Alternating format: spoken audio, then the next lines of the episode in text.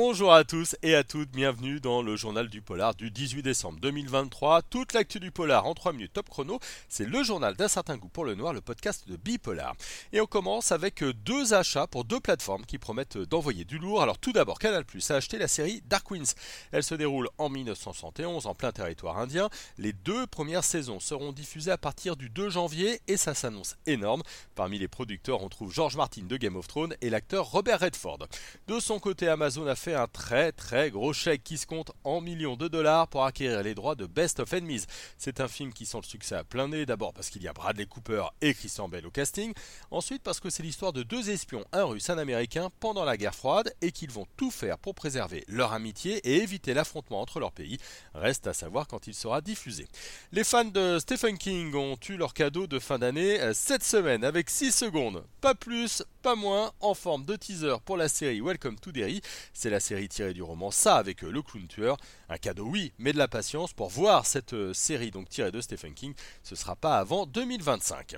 Le flic de Beverly Hills 4 s'est lui offert une bonne annonce. À 62 ans, Eddie Murphy est toujours aussi virevoltant. C'est un vieux projet hein, remis au goût du jour par Netflix.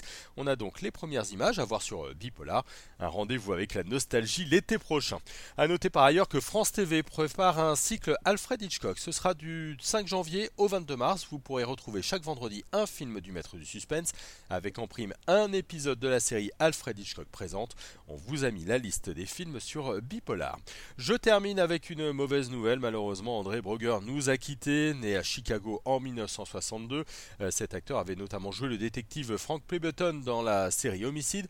On l'avait également vu hein, dans Kojak, Murder in Mississippi, Le Justicier de l'Ombre ou bien encore New York, Unité Spéciale. Il avait 61 ans. Un mot de notre programme pour finir. Alors ça vous a pas échappé, c'est Noël à la fin de la semaine et du coup Bipolar se met en cadre pour vous donner des idées de cadeaux. Euh, la semaine dernière dans le podcast, on avait le libraire des feuilles volantes qui nous donnait ses polars préférés de l'année. Et eh bien demain mardi, toujours dans le podcast, le Club 100 va vous parler de sa sélection et nos chroniqueurs émérites sont déchaînés. C'est vraiment une émission euh, à écouter. À noter aussi que Jérémy et Alexandre vont revenir cette semaine avec des articles sur les meilleurs films et les meilleures séries euh, de l'année. Et puis si vous voulez nous faire un cadeau à nous, Bipolar, eh ben je vous rappelle que nous avons mis en place un Tipeee et une boutique.